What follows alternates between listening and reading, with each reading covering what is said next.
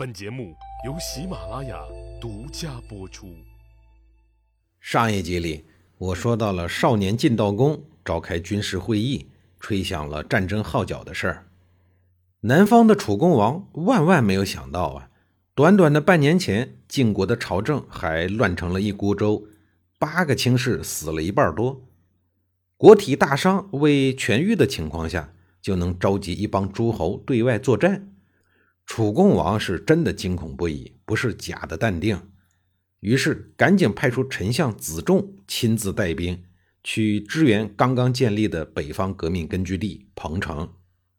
公元前五七二年开春，九国联军向彭城发动了总攻。战斗的过程虽然惊险，但是在楚国人屈巫的儿子雍子的计策下，最终还是打败了楚军。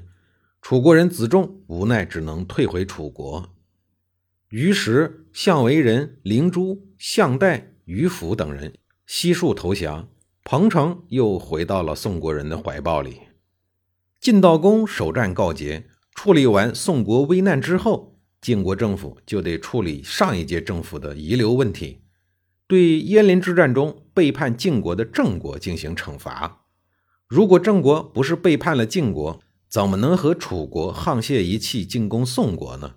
这口气咱们得出。就在彭城之战结束后不足一百天，韩厥、荀英率领众诸侯前往讨伐郑国。这次讨伐，诸侯之师一直攻入了新郑的外城，还在渭水边击溃了郑国的步兵。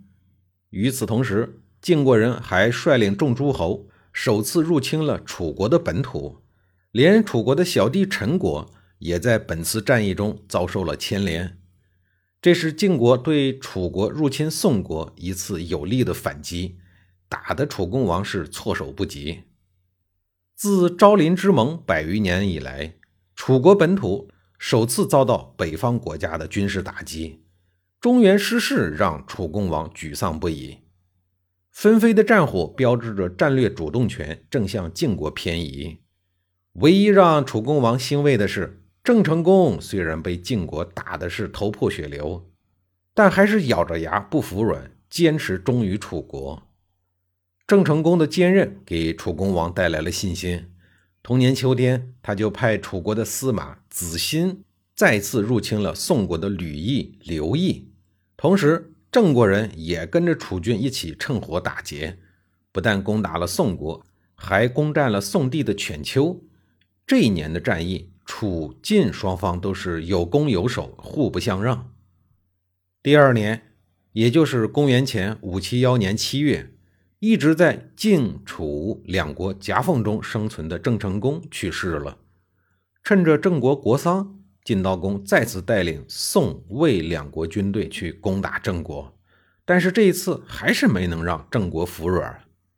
对于郑国这样的硬骨头，晋国呢，一时半会儿也似乎找不到什么好办法。更加令人担心的是，齐国开始不配合晋国出兵了。这说明诸侯们虽然表面上臣服于晋国，但是私底下却颇多的怨言。如果长期这样下去，后续晋国的霸业势必难以为继。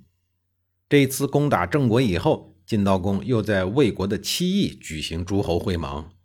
但是这次会盟呢，仅仅只有宋、鲁、魏、曹、朱五个国家派出大夫前来参会，齐国是连来都没来。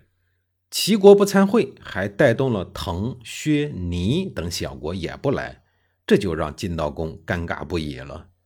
不过呢，这一次会盟，晋国人还是有巨大的收获。盟会进行的过程当中，鲁国执政孟献子建议在郑国的虎牢。建设一座大城池，用以震慑郑国人。虎牢就是郑伯克段于鄢故事中的质疑，是郑国的显要关隘。在虎牢建成，就意味着诸侯大军从此在郑国的地盘上有了一块革命根据地，可以长期的驻守在此，时时刻刻的威胁郑国的安全。建设城池虽然不是对郑国动用武力。但是其效果却胜过动武百倍。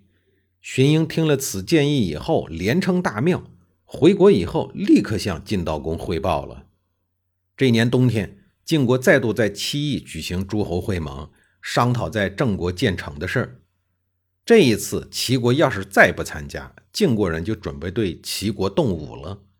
在晋国人事先警告之下，前来不参会的齐、滕、薛、倪等小国都到了齐邑，纷纷的出钱、出力、出人，共同参与虎牢建成的建设行动。